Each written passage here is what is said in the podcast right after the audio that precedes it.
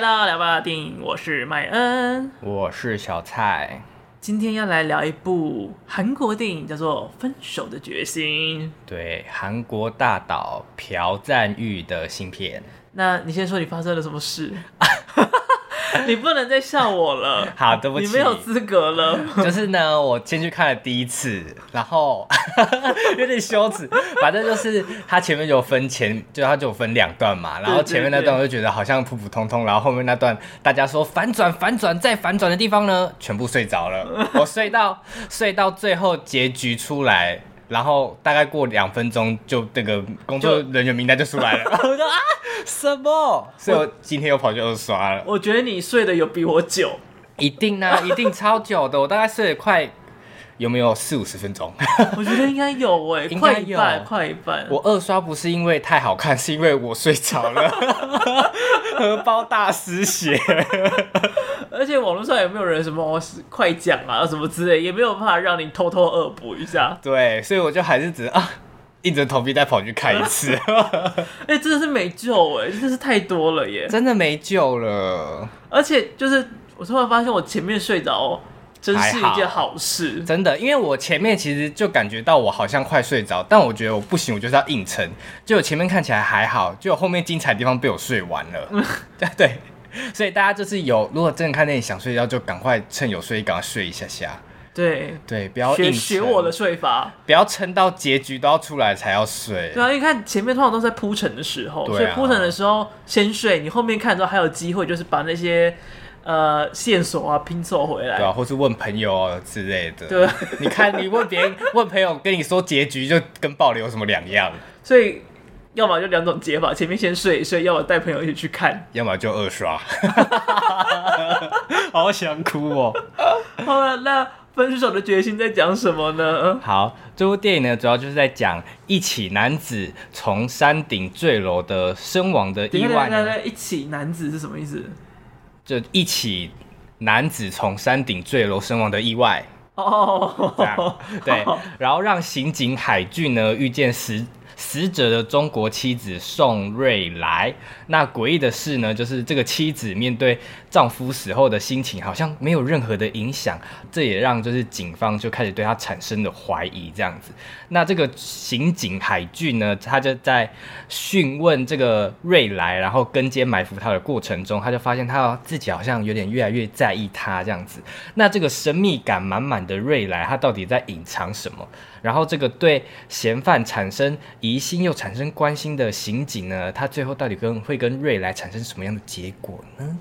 其实我觉得这部片评就已经直接爆雷了，就他直不能说爆雷，他直接说了结局，就是他们会，他们就是有在一起什么的，他们就是，而且他们就是会分手啊，所以才说分手的决心啊，而且是很有决心的分手。但是我觉得结局爆雷就是你会看到哇，真的很有决心，就是哎，蛮勇敢的，对，是有点。让人心痛的分手。嗯，没错没错。好了，那这部片你推不推呢？我自己看完两次，我觉得普普。呃，好想哭，花两次钱。我自己觉得普普，因为我知道大家都超级爱，但我自己真的还好。Uh -huh. 就是我二刷之后，我觉得是不是自己抱错期待？因为其实我自己没有看过。这个导演的其他作品，但是我多少知道他其他作品在讲什么，嗯、像《亲切的金子》啊，跟《夏女的诱惑》，所以我就保持着一个可以看到大尺度，或是那种就是那种比较血腥啊、荒诞的，都想看一点猎奇的东西。就是我就是抱对我自己是比较特爱这种剧情，所以我就抱持着这个期待进去看，结果什么都没有，就什么都没有。但是因为我看了两次嘛，所以我第一次就。已经知道我自己期待落空，所以我知道我不应该抱着这个期待去看这部电影。但是第二次我去看，就是我也发现它没有我想象中悬疑片的抽丝剥茧的感觉。嗯哼，它反而是一直在，就是它一直在呃悬疑跟爱情这两个议题上游走，让我觉得我到底该看哪一边？然后悬疑不悬疑，爱情不爱情，让我觉得好像。就是呃，我需要感受到什么吗？对，就是我没有，我没有 catch 到导演这样子。其实我觉得他就是在用悬疑的方式讲爱情呢，就是非典型的爱情叙事手法。但是我觉得你等下也要需要帮我讲解一下他爱情在讲什么，因为其实我自己有跟某些人说，就是我有点看不懂这部片在讲什么。但所有人跟我回的第一句话都是说：“你有分手过吗？”然后想说，我还以为第一句话是你有谈过恋爱吗？喂，没有，直接过分到极点。然后，然后我就说，所以跟分手有什么关系？就是我有点看不出来这两者的连结这样子，嗯、所以我就对这部片倒是还好。但我喜欢这部片的摄影。就是我觉得从前面就可以看得出来，他一直把每个角色的特写就可以拍的，就可以你就可以从每个角色的特写看得出来，每个角色好像都有一些欲望、一些渴望，嗯，而且他镜头有时候会由远而近，由近而远，然后那个很 smooth 的感觉，你就会觉得、嗯、哦，有一种怎么讲悬疑神秘的感觉，你就会觉得有点被吸进去这样子。嗯、所以这部片对我来说有点技术大于故事，然后故事对我来说有点有点 boring，就是我觉得他用一种很复杂的方式在讲一个比较简单的故事，让我就觉得还好。是，对。其实我个人也是非常喜欢这部片，嗯，因为就像你刚才讲的，他的故事其实非常的简单，嗯，但是这个导演非常会讲故事，让你看到很多不同面向，跟他抛出了很多问题，让观众去思考。嗯、然后，其实我会想要比较，你有看过《夜路》吗？《夜路》那个豆豆龙导演拍的《夜路》，哦，没有没有没有。没有其实。这部片跟《夜路》它的基本主轴是一模一样的，就是一个英雄式的男性主角，嗯，被一个蛇蝎美人逐渐的往下拉，让他自甘堕落。哦，其实很多，呃，也有人说黑色电影常常会有的一个走向，就是看一个英雄角色怎么样走到堕落虚无的一个状态下，他就是很直觉的就是这样的走法，但是他就是故事。走向明就是这么简单，但他有办法讲出不一样的方式，嗯，所以我才会觉得他很厉害。所以他在这次的坎城影展呢，也获得了最佳导演的奖项。没有错，拍手。好，我想说，不知道该讲什么。然后他有一件事情很，我觉得很厉害的事，就是他有主线，然后有很多的支线同时在走。就是你看，他要调查。呃，汤唯这个角色演的这个案件，但他同时又有调查其他的案件在身上，同时又有他自己的生活要过，嗯、同时他也有跟他的同事间的互动在呈现。哦，但是这些东西通通都可以把他的感受，把他的讲的话套回到主线里面去。嗯，对，就是用了有点蒙太奇的方式，把所有的支线通通都。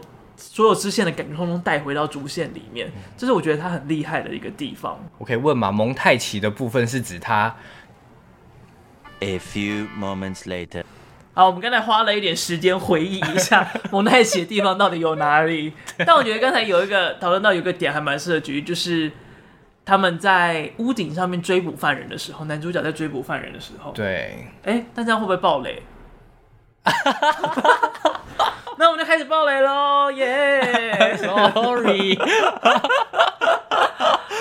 他们在屋顶上面追逐犯人的时候，就是犯人因为他有自杀的企图，对，然后他就直接跟警探男主角说，请帮他跟他喜欢的那个女生带话，说虽然爱着你很痛苦，嗯，但是我还是很爱你，大概是诸如此类，大意是这样啊，对对对，然后他就要跳下去了，然后结果后来在楼下。那个他喜欢的女生就出现，然后就讲了一句：“看来不需要你传话。”然后就把这边卡掉，嗯、就这边镜头就直接转掉，变成是男主角的老婆在跟男主角通电话。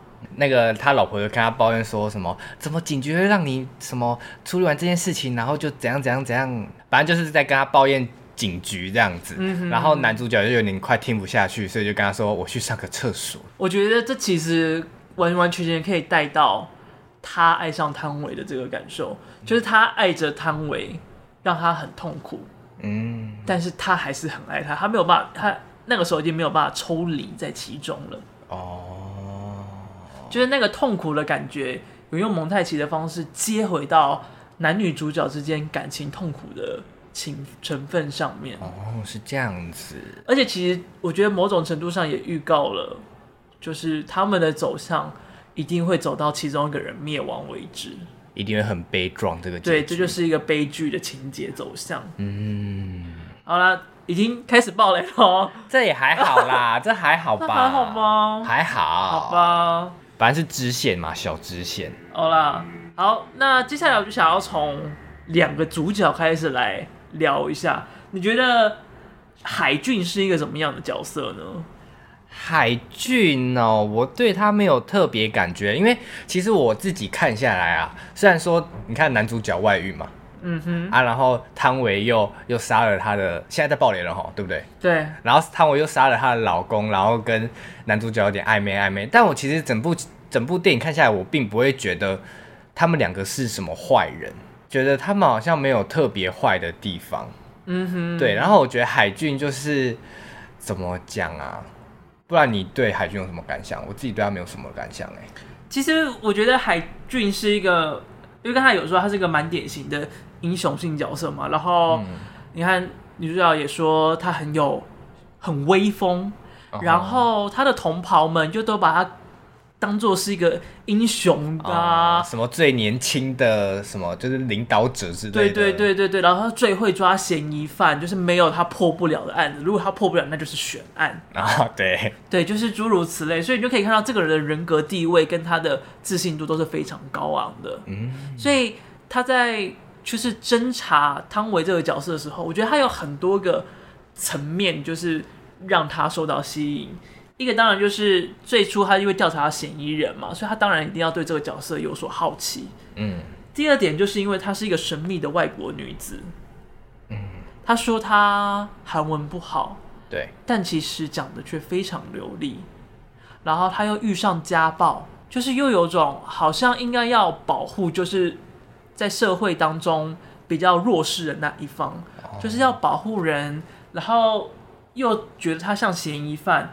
然后就同时又对这个人的一些特性感到好奇，所以我觉得就是他对他的好奇是很多个层面叠加起来的。哦，就是有他对他身份地位的怜悯心，嗯，然后又对他本身这个女生的好奇，然后又要加上就是他应该要对以他的职位又要对他产生嫌疑犯的那个怀疑。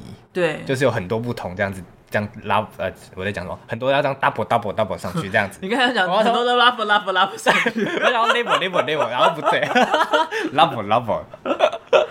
然后我也觉得他是一个蛮自傲型的角色。哦，真的吗？嗯，哪里啊？我看不出来，我没有我没有感觉。像是我觉得他办案的时候，就都有一种他很了的那个状态在里面。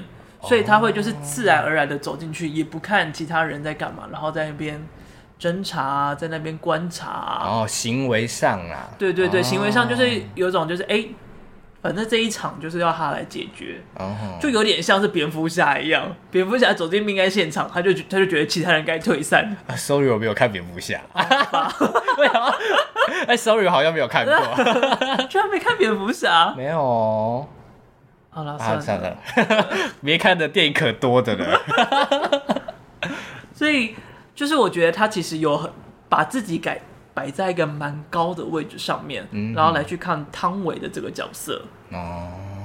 而且他在观察他的时候，我觉得他的侵入性很强。就是你看他观察他在看护奶奶的时候，他直接想象他本人就直接站在他身旁。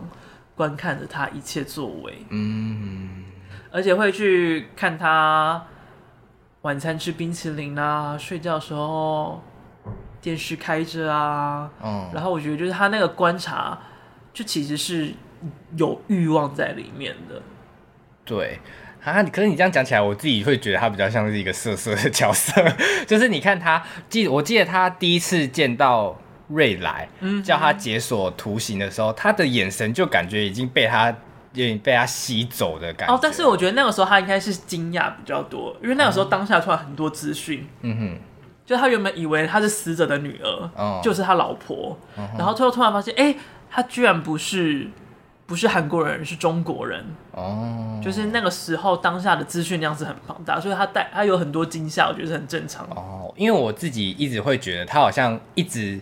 从很早开始，他好像就对这个女生产生一点好感了。嗯，就你看他，就像我刚刚讲，他在解锁图形的时候啊，还有他在讯问他的时候，他都感觉像，好像比起一般侦查还要来的温柔很多。对对对，他的好对他的好奇已经超过了，就是一般针对嫌疑人的一个状态。对，又加上刚刚讲的，就是很多不同的情感这样子，所以我就会觉得他好像怎么感觉好像很早就已经被汤唯煞到的感觉。我觉得这部电影让有模糊这个时刻，就是你很难判定他到底是什么时候被煞到。哦，也是。但是我应该觉得，我觉得他应该没有色色啦。我觉得没有色色啦。哦，OK。然后我也觉得，就是因为这部电影的节奏其实非常的快速，所以到 快到睡着。快，你一开始有觉觉得前面的资讯量有点给的太快太多吗？对啊，而且我看到第二次才发现，原来就是一开始我以为他的老婆可能是这个命案的其中一个一个角色嘛，嗯，结果才发现他前面拍那个报纸只是想要说他是核电厂的员工。对，我看第二次才仔细看，因为他那个字字幕叠了三三三行，我就想说，我天啊，我看看很慢，结果我看不看不清楚这样子。但还好，就是那个核电厂员工真的是一个不重要的资讯。对，真的。就他开始给你给的资讯量很大，所以就是会让人一顿时之间很难吸收这些东西。但是这些资讯都通常都不太重要，哦，因为导演可能也是知道这个电影的速度很快速，然后也很明确的，他都把要给的资讯摆得非常的明显。譬如说，就是。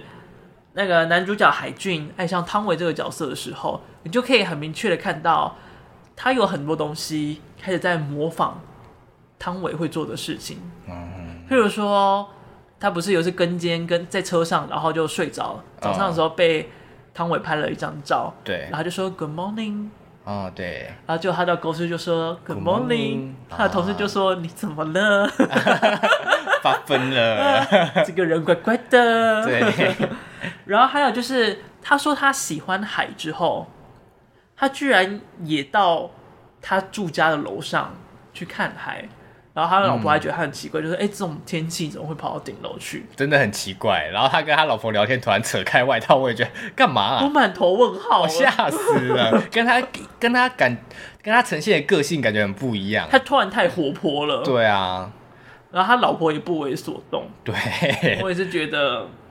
男主角应该是蛮 蛮怪的一个人，心里心里应该蛮空虚的。但你刚刚讲到资讯量太多，我觉得有一部分也是我不喜欢的原因，就是看看看这样看下来，然后看看到中间他的悬案就已经算是破解了吗？就是、uh -huh. 就是他前面杀父哎杀她老公这件事情就已经破解，我就觉得嗯哦原来就只有这样哦，就是这个、uh. 这这个案件的悬疑之处就只有这样吗？就让我觉得，啊，那之后还要破解什么？然后之后破解的东西，我就觉得，嗯，哦，就这样子哦。其实我觉得最最最最大悬疑是爱情怎么会这样？哦，就是要探讨爱情。对对，对啊，我又没有 catch 到爱情，所以我看不懂。就是没有 catch 到啊、哦，没有感受到，所以别人才问你，你有没有分手过？啊，就真的没有呗。然后。汤唯的这个角色，也就是宋瑞来，很绕口哎，我觉得好难念哦，都叫统一叫汤唯好了。好，对对对对，就是汤唯呢，他有一段台词，我真的是喜欢到爆炸。嗯，就是智者要水，仁者要山。我不是仁者，我不喜欢山，我喜欢水。喜欢的点是，你喜你你觉得这句话是什么意思？就是一个古文拿来用这样子。然后想要表达他喜欢水，他喜欢海，这样子啊。呃，智者要山，仁者要水。这一段话其实来自于子曰，哎，《论语》。论语啦，《论语》。我说好像哪里怪怪，子曰好像不是书。不是啊，就是呢，他其实讲这一段话有，当然有很多的解读，但是最多人解读就是。智者跟仁者，他们喜欢的东西不一样，就是每个人各有所好的意识存在啦。哦，而且我觉得这边讲这一段话很有趣的是，汤唯他是用中文讲，让 Google 翻译给他。嗯，其实这边也就呈现汤唯的选择这件事情。他就讲他的语句里面就是说，他选择的是水，不是山，没有人可以强迫他这么做。我要跟你沟通。我选择的是讲中文，就是这一切的对话，这一切的选择掌控是在汤唯手中，哦，不是别人想怎样他就该怎么样，哦，而且他自己也有这样的感受，就是照顾他妈妈的时候，嗯，在照顾他妈，他不是说杀了他妈吗？对，他那时候就有讲说，我当医护人员是想要用我的专业照顾你，但你却希望用我的专业去杀了你，嗯嗯，别人要给的。跟那个人要的是不一样的，是不同的事情。嗯，所以就是这边就我觉得就很明确的呈现选择跟每个人的思想点不一样，每个人思考思想的范围是不一样的这件事情。哦，所以我就很喜欢这一段，就是他同时表达出了两种不同类型的选择。怎么显得好像智障？不是因为你他在那一段讲这句话，我自己就没有想那么多。嗯哼，对，因为他那段就是在问他为什么不跟他去爬山嘛。对，对他讲到这句话，我就会当下就会以为说，哦，他只是想要表达他喜欢去看海，不喜欢去爬山 这样子。就当他只是觉得说装手逼呀。对啊，装手逼，讲什么中文就说你喜欢海就好了，有需要讲到要翻译吗？不然就直接讲说我不喜欢爬山就好了。I love sea, I love ocean 这样子。所以我觉得就是他其实讲。这样子的话，跟做这些的事情，其实都有点在挑逗男主角的意味在其中。哎呦，到挑逗了。对，因为其实我觉得他没有，他一开始没有打算这么做，但是当他真的是在一个被害者的状况下，然后她的老公死了，然后可能没有了依靠，然后也有可能就是有被遣返的疑虑在的时候，就在这么弱势又这么。谷底的状况下，突然有一个这么帅气的人，然后这么看护你、照顾你，嗯，然后让他也起了一点好感在里面，所以他也就开始想要勾引他、玩弄他。但会不会只是因为他犯了罪嘛？啊，他想要隐藏这件事情，会不会他刚好只是发现，哎，这个刑警好像对他有好感，然后他就抓着这个把柄，然后就去挑逗他，然后让他。这件事情比较好隐藏下去，嗯，也有可能，也有可能，哦，也有可能就是真的是伪装一下，然后没想到，哎，那什么假戏真做啊，哦？因为我自己看前段的时候，我自己会觉得自己会有一个疑问：是汤唯真的喜欢这个男主角吗？嗯哼，因为你看他最后，最后，哎，我忘记是什么事情发啊，就是那个刚刚说那个追犯人这件事情发生之后，对，汤唯就跑到他的家，然后他就开始撕他墙上的照片。他撕的那个动作，我就在想说，他会不会是想要撕这个案件的照片以外，顺便把他那个案件的照片也顺便一起撕下来？但我觉得那些照片都没有留下什么线索啊。就是我在想，他这个行为是不是想要让那个刑警赶快忘记，然后转移焦点，就赶快忘记这些事情，这样子。就我当下的想法是这样，有可能就是一个碰巧，然后到后面就说，哎，真的 fall in love 这样子。然后我觉得那边其实也很挑逗的意味。哦，你说就是为了想要去关心他这样子，对啊，然后就听他的呼吸声。其实我觉得汤唯都有一种一步一步的踩进他的安全范围内。哦。就是他一看又踏入了他的家，然后开始碰触了他的案子，开始试探他的底线，就一步一步往里面这样子走。走对对对，就是往他的内心里面走。所以到最后，到底是谁在监视谁？原本看起来应该是警探在监视着汤唯，汤唯，结果实际上是汤唯往警探的心里去了，被反套路了。对，哦，所以我觉得他很厉害的地方，他不是单一的线，他也不是单一的方向，嗯哼，他也没有模糊的一或二，哎，他也没有明确的一或二，而是很模糊的领域在哪里？我想还不够模糊吗？这个讲反呢，好惨哦。然后我也想要问你，你在看的时候有觉得汤唯的角色很奸诈过吗？没有，我自己觉得没有。因为我刚刚有讲嘛，就是我看下来，我觉得这两个主角都没有特别可恶，嗯、反而是像后面那个老婆外遇的时候，就觉得 他老婆怎么可以这样？然后之后才会想，哎、欸，你觉得他老婆比较可恶吗？没有，因为因为其实他老婆一开始给我感觉就是他好像很专情啊，好像很为这个家庭着想，然后他好像一直想要，他感觉好像一直爱着老公，但他最后竟然外遇，我想他怎么可以？但最后发现，哎、欸，主角好像也在外遇吼。不是啊，老婆没有外遇啊。没有吗？他只是同事载他走啊？是吗？那不是外遇哦、喔。啊，啊，他把啊，啊，那那他把那个鳖带出门干嘛？啊，他就要离开家了。是离开家哦、喔。对啊，他要跟他离婚啊，他整个离开家里了，他他不要跟他做了。哦，是哦，因为我自己看完的感觉，跟我看别人的那个解析，我以为是外遇哎。没有吧？我觉得他只是就是离家出走了。哦，是这样子哦。好，好，原来是误会，原来是误会。好，但是我还是觉得这两个角色没有很可恶，对，因为我自己觉得，就是如果你去单看瑞来这个人，就像我前面讲，就是她就是因为因为被家暴，所以她选择杀了她老公，而且她加上自己又有难言之隐，所以她就把她老公杀了。嗯、然后她犯了罪，她当然理当就是要去隐藏她就是。犯的所有罪行嘛，是的，因为他就怕受到惩罚嘛，然后最后刚好遇到这个刑警，然后又对他有意思，所以他就抓这个把柄，然后就怎么讲？我自己的想法是他想要让他这个案件比较更好的去，他比较好去操控全局的感觉，嗯哼嗯哼，对，所以要说他真的很坏吗？我觉得就跟很多作品一样，就是他就是受过创伤，然后他就犯了罪，然后犯了罪之后想要隐藏这样子，就我自己的看法是这样，就是。错在坏在情有可原的状态，对对，就可同情范围，就可以理解他为什么值得被同情这样子。但你会觉得，就他最后还是选择，就是像他跟第二任的老公在一起的时候，搬家就选择要接近到男主角的地方，跟男主角越靠越近这些东西呢？对啊，其实我自己有一点不太理解，为什么要越靠。就是最后要搬到男主角家附近，哎，他真的喜欢看屋，我也我也不知道，太烂了吧这个原因。但是但是呃，怎么讲？因为他最后的所作所为其实都在保护男主，他会不会只是想要满足自己的私欲，就是想要远远观察着男主？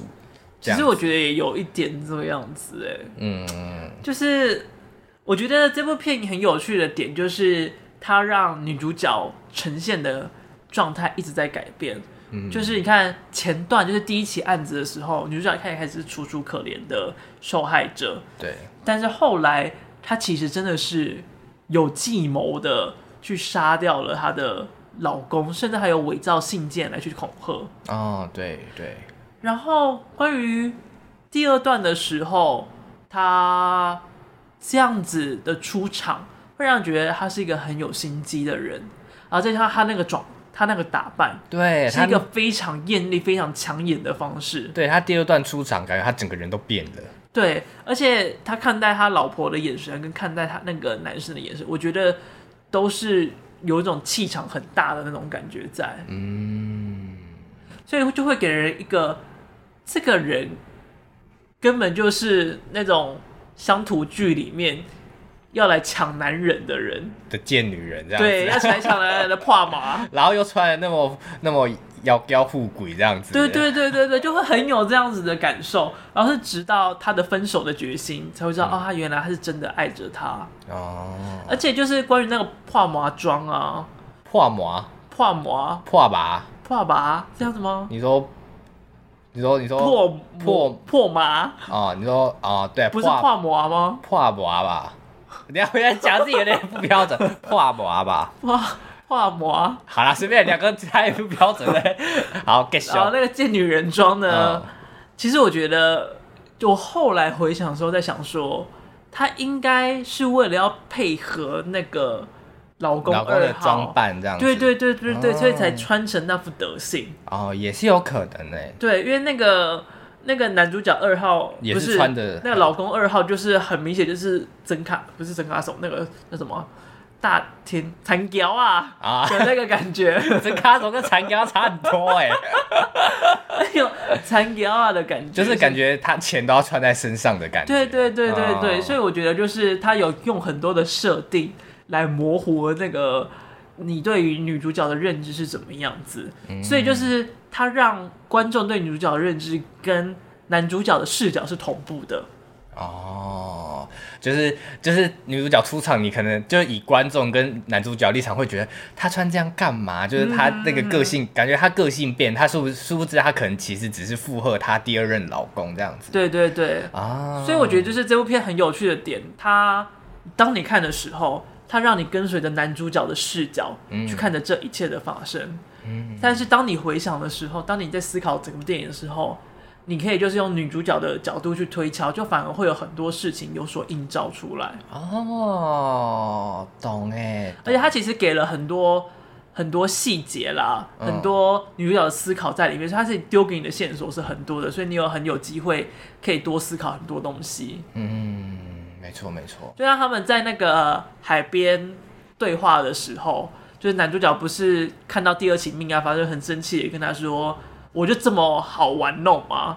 然后女主角就回应他说：“我有这么坏吗？”对，这样子。而且就是当这一切最后在重演的时候，然后以女主角的视角再去看一次的时候，对对，她那个时候就是杀掉了男她的老公二号，嗯，然后她也很明确的知道这些事情会发生，但是她就决定他要假装坚强，嗯、假装不要说白这些事情哦。那个时候他就有了分手的决心，哦，哭哎，就是那哎，可怜呐、啊，可怜的女人。还有一句很经典的台词，我不知道你有没有喜欢？哪一句？从你说爱我的那一刻，你对我的爱便结束了；从你的爱结束的瞬间，我对你的爱便开始了。我对这句还好哎，就是我没办法套入在自己的经验里面，然后我也有点看不懂这句的。那个含义是什么？这样，我其实今天去采访那个女优，嗯，然后她里面就讲了一段，我觉得就还蛮有这样子的感觉，就是她跟她的干爹们相处的时候，不能够给予对方太多。她觉得很多男性在追求女性的时候，是有一种像打 game 在攻略的感觉一样。嗯哼，当他们在攻略、在破关的同时，就是爱着他们的时候。但你给他们的东西多了，譬如说你可能跟他真的亲热上了，那对他们来讲可能就有种破关的感觉。他们对你的爱就在那个时候越来越少，就开始往下，哦，他就不稀罕了。对，但是当你付出了，你觉得你要投入的时候，你的爱开始了，但他的爱结束了。哦，是这种。对，所以就是有种你跟他的投入关系，就是那个互相的增减，在那个时间就到了。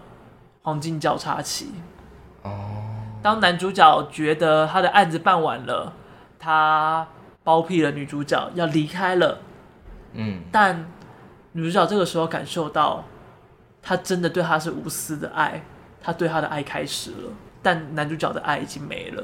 哦，那这样是不是代表其实汤唯在那个警察包庇他之前，其实汤唯并不并不是那么爱这个警察？对，他的爱是慢慢递增的，就是慢慢被培养起来的。哦，那那我觉得这有点印证我前面讲的，就是其实汤唯一开始只是想要利用这个警察。嗯哼，蛮有这种感觉的。哦，是这样子。这样，你现在觉得汤唯坏坏吗？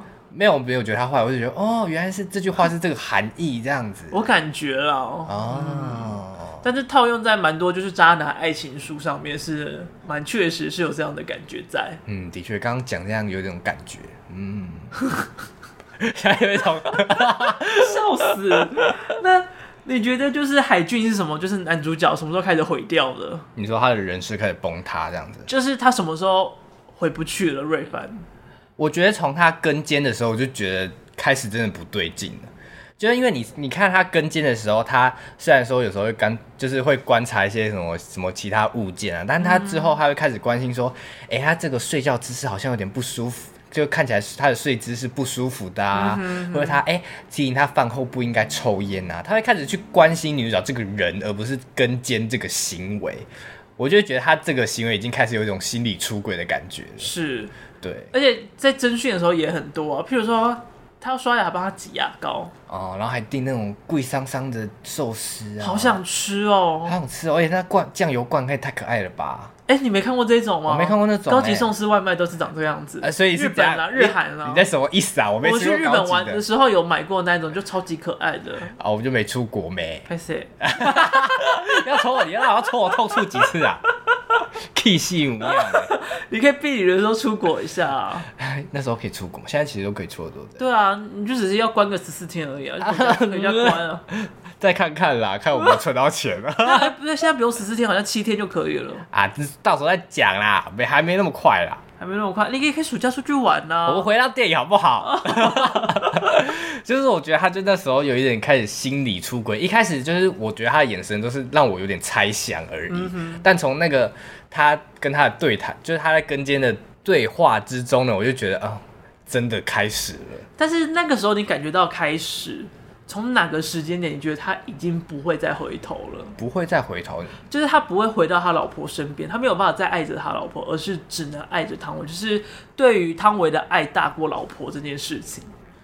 嗯，应该是那个吧，因为我自己是比较没办法接受心理就先出轨这方面，所以我觉得从他真真正开始录那个汤唯。对猫咪讲的那个话，然后听到翻译之后，他好像有点开心，是开心吗？那不是害怕？他那时候不是有点有点笑了还是什么的？我就觉得惨了，他真的是爱上，他真的是爱丢看插戏、咔参戏的感觉。对，那你嘞？然后我一开始都还是觉得，就是那边都还有回头的机会，但我真的到完全无法回头，我是觉得是他们去参拜的时候。哦，那个就太 over 了，就他直接拿起，直接伸手进他的口袋里面，拿他的护唇膏开始涂，他完全没有要阻止他，而且还是盯着他的手啊、唇啊，就是他已经百分之百在汤唯的掌控里面了。而且他们对话就很明显，就是已经知道。就是彼此对彼此是有好感的，嗯哼，就是他们对话之中已经透露，已经开始在说哦，你喜欢我，我喜欢你之类的话。那你就是完全在约会，所以就是从那一边就是可以完全的感觉出来，就他已经没有打算要回头了，嗯，他已经甚至不不不纠结了，就是他就是爱汤唯，对啊，而是最后就是他真的不小心发现，就是汤唯真的是凶手这件事情，才打破了这段爱情。对，不然可能他就会真的跟他小三走下去，就 forever 了，也不知道会不会 forever 了，就是变康那一天啦。对对对对对，就是完全不同的一个故事走向。Oh, bad boy。然后这边我就觉得很想要吐槽，就他有太多设定，真的是长得太刚好了。对，我真的会觉得有一点不太行呢。譬如说，那个翻译怎么都可以翻这么精准？对呀、啊。唯一错误就只有新翻的心脏这样而已吗？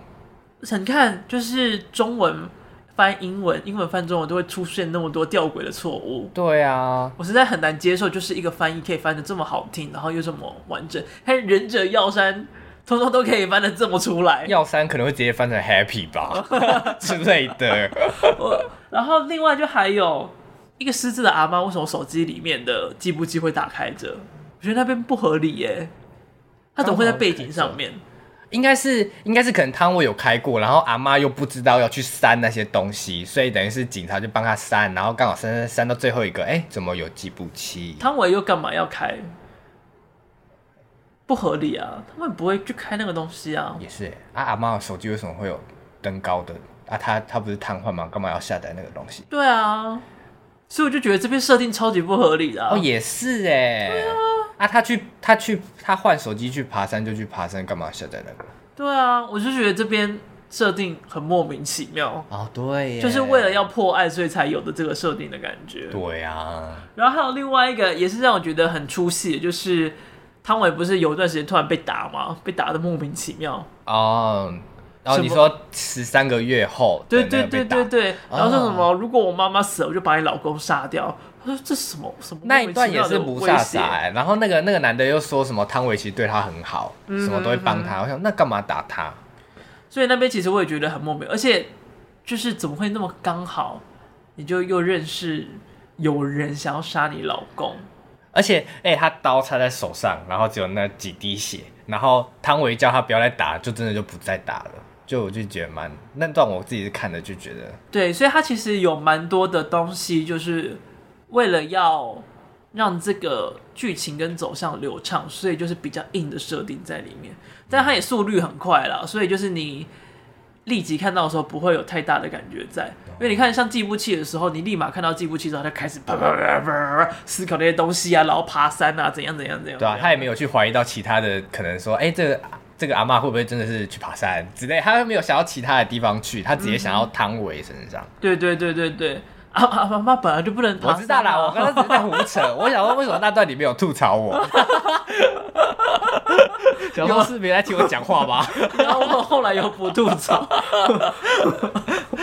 而且我在看这部电影的时候，我一直以为他最后揭穿结果会是在，例如说我在跟你谈话，然后可能他没有拍到地方是最后的结果，就是因为我在看前面的时候，汤唯第一次去看他尸体，然后在。就是那个刑警跟另外一个警察他们在谈话的时候，他们在楼梯间谈话，那个镜头其实接的没有很流畅，所以我一直以为他们会在那个最后揭晓成结果的时候，会有那个空档的一些字句啊，凑成他最后的，你懂我在讲什么吗？我听不懂，就是就是例如说，例如说气魂好了。就是他最后的结局不就是那个那个男男生是一个想变性的人吗？对，就是这些这些都是前面没有、哦、没有去揭晓的，嗯哼哼，就是最后会有一个桥段，就是把所有的案件完整说明进去，对，然后再把前面可可能没有拍到，就是我们观众没有看到的地方，再全部接在一起，变成一个结果啊。但是记步器那边有点这样的感觉啊，但是就太短了，就是就是我会觉得说这么快吗？啊，之后要干嘛？的那种感觉，之之后就破案了啊！这破案之后要干嘛啊？破案之后就分手了啊！分手我又觉得就是没有感觉哦。对，所以我就会觉得那个，因为因为官方也说这是悬疑片嘛，所以我就觉得比起气像气魂啊或者控制，就是官方说这是悬疑片，他说是韩国悬疑片啊，然后我就觉得就是没有那个一步一步接下来的感觉。嗯哼，对，或是。他看到我看到中间，我也会想说，会不会是跟一部叫叫什么那个 Chris Evans 演的一个也是悬疑片啊？我知道在讲什么，好评很好，一堆一堆一堆家人然后杀人的那个，对对对，然后有很多刀的那个那部片叫什么名字？就是我以为会像那部片一样，中间会就揭晓结果，然后但是最后再去探讨，还要还要就是有什么就是中间的过程，啊、对我也会是像那样，那部叫什么啊？峰回路转，哦，峰回路转，对，就是这是我对这部片觉得比较比较失望的地方啊。其实我觉得你看一部片的时候，会有投入很多的预想跟设想在里面。你说我吗？对啊，的确，就是而且而且我现在又很不爱去看预告片或者它的简介，嗯哼，就是我会希望以我自己的想法进去看。就是我好像很常会因为这样觉得我哪部片不好看，你就是没有办法就空着，嗯，然后去看那部片，直接感受它给你什么吗？啊，就是你会预想它应该要有这样子的形式走向。哦，的确，就是你还是会有一个想法，既定的想法，就是觉得，哎，这部片是悬疑，感觉是悬疑片，它应该要给我什么样什么样的感受？哦。这样你在看非典型的作品的时候很累耶，那我该怎么办？我怎么办？哭出奶，哭出奶耶！嗯，看能不能放空一点吗？放空？我脑袋那么脑容量那么小，放空就真的是空了哎！我的空真的是很空哎，不然就多看点非典型的，就是非典型到你放弃那些路数的走向。好，我会努力。我会努力，我来看看会不会就是以后就不会预想这些东西在。好，欸，好像真的是一直会这样。对啊，因为很多时候我觉得讨论到你不喜欢的地方，都是因为跟你想象落差很大。嗯，好，对不起，没有什么好抱歉的啦，只是只是感觉到这些事情，不知道怎么安慰我，就是就是我不知道就是这种。好像在在聊电影的过程当中，也是在进行一个小菜电影研究这样的感觉。小菜看电影研究报告，我们要不要改名字啊？我怕大家会有错误的想象哎，对我这个节目，好像以为是两个很懂电影的人，就没有一个是智障。没有啦，没有那么，惨啊。好，那我们继续。我也没有到很懂，还好呢。问题是你列的吗？哈？问题是我列的，是我列的。好好，那你问吧。就是我自己看的时候有一些问题，我先问一个好了，就是你我没有打到的，就是那个前面的那个叫什么桎梏案吗？就是那个自杀的那个案件，到底对这个剧情有什么帮助？除了他最后跟主角的对谈以外，就跳楼自杀那个案件，我不懂跟这个剧情有什么关联。就他就是有另外一个支线在，嗯，而已，就是他展现了他警探同时有多起案子的一个生活在。哦、然后像刚才我们前面举例那个蒙太奇，嗯。的手法就是他也有把这些东西带入在他里面，就是这条线的出现等于同时增加了这个角色的写实感，不可能同时只有一个案子在进行，然后另外又把里面发生的感受套回到了主线当中，哦、嗯，所以他是有刻意性的安排，又是加成加成这样子，对对对对对，哦，OK，那我另外一个问题。就是瑞来之后，他不是搬家了吗？嗯哼，他最后跑到一栋大楼，然后按了火警，然后所有人都跑到楼下去，哦、然后他在拿手表录音说：“啊、哦，好久没有看了你，你怎么那么久没有刮胡子啊之类的。”就那一段的用意是什么？他只是想看他吧？这么极端哦？他只是想要找到他吧？好极端哦，这个人。反正又不会怎样，不会怎样哦？他不会怎样啊？哦，好。就是你可以感觉到他对他的爱是有一点病态的。你看他会一直保持着他的录音，嗯、然后每天在听，你就可以感到他对他的爱是有点痴迷的状态在。哦，所以他也不是一个什么太正常的人物这样子。他他从他经历的一切都不太正常吧？哦、你看他是偷渡客，哦，然后结婚了一个就是很权势的一个男性。哦，没有，他我说的正常是他的。精神就是他对于爱这个东西没有太正常的理解，这样子。对啊，我觉得他的爱的状态有点不太一样。他经历的这，他曾经经历的爱状态都很不一样啊。哇塞，他的爱好浓烈哦。他的爱很浓烈，这是少数他唯一感受到关心他的韩国人。所以他前面跑去网咖，然后去看那个刑警跟犯人打架，也是那个也是爱吗？网咖刑警犯人打架是哪里啊？就是前面嘛，就是他他就是。在询问瑞来的过程中呢，然后瑞来就跟他说：“哦，我的祖先是什么警官啊，嗯、什么之类的。”然后结果就有人打电话来说：“哦，谁谁谁出现在了网咖。”然后他们就跑去网咖，就叫那个女生带瑞来回家。就瑞来自己开着车跑去网咖，然后最后又跑去看那个他们最后不是在一个屋顶还是哪里打架吗？嗯哼。然后瑞来就在那边看，也是因为爱吗？我就是对他好奇耶，太好奇了吧！好好奇哦，还好吧。如果是我的话，我也会开车去看呢。难得有机会，但他开车开过去，我就是因为他跑去看，我会想说他是不是跟那个案件有什么关系？哦，就是多了一个这个错觉哦。对，所以我一开始以为他跟瑞来跟这个案件会有关系，所以我一直以为这个案件是很重要的案件这样子。没有呢。然后其实我在看的时候不会有这个感觉，是哦。我那个时候就只是觉得他只是想跟。就是这么简单，就是他只是想跟，好简单又好极端的人哦。因为其实，因为我自己都会很注意每个电影的开场在大概在讲什么，嗯，然后他前面就在讲什么这个桎梏案啊，这样这样这样这样这样这样。我想说，哦，感觉是一个很重要的案件哦。然后就哎没有，前面就没了。然后我就觉得哈哦，就是这样子而已。他只是要带出他们两个的情感而已。哦，好好有算是有厘清我的对这个。细节的理解这样子，好的，好好好，还有吗？没了没了没了，大概就这样。因为另外一个另外一个问题就是外遇嘛，阿里觉得没有外遇啊，就就没有了。因为我以为有外遇哦，原来如此。对对对对对。啊，最后我也想要讲一下，我觉得“迷雾”这个字词一直都是这部片最重要的关键字。嗯，没错没错，就是他一直导演一直。保持着一种很模糊的距离，不管是谁先爱上谁，或者是什么时刻彼此爱上的，嗯，或者是他们的喜好关系，我觉得都是保持在一个很模糊的状态之下。而且还有就是前段跟后段在办案的时候，主角旁边的小跟班对于女主角态度都不一样。嗯，没错没错。你看前段的跟班那个男生的时候就。明明案子快破，他还是一直觉得一定是女主角杀的人。嗯，而且那不跟班很帅，好突然。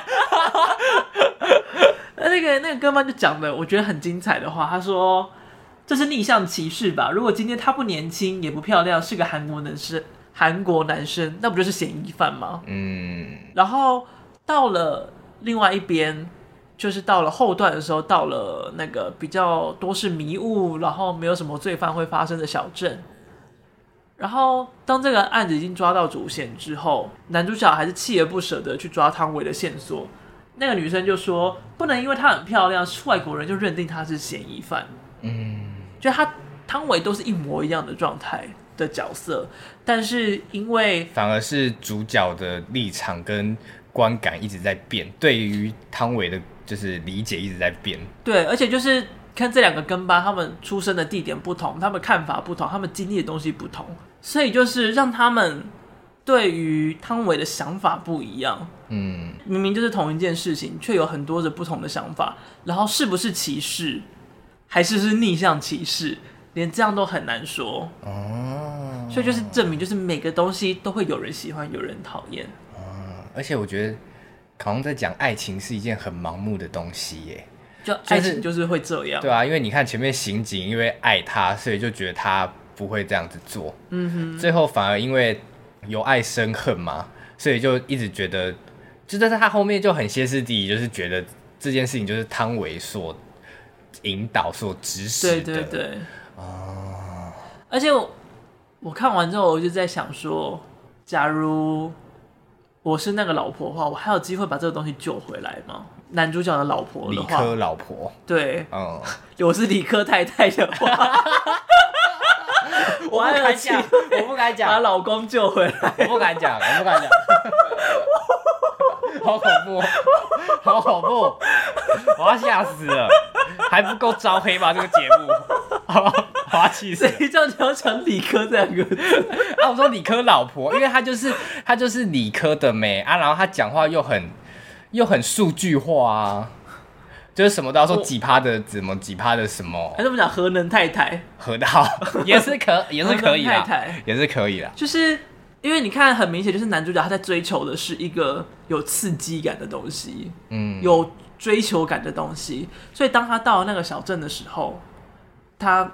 人生变得很平淡，甚至开始消瘦，然后身体状况是越来越下滑的状态。嗯嗯，你可以感觉到他们两个相处太平稳了，这不是男主角要的生活，然后他也没有办法怎么做。哦。然后当汤唯再次出现的时候，那个交互感、那个紧张感再次出现，就立马看到男主角活过来了。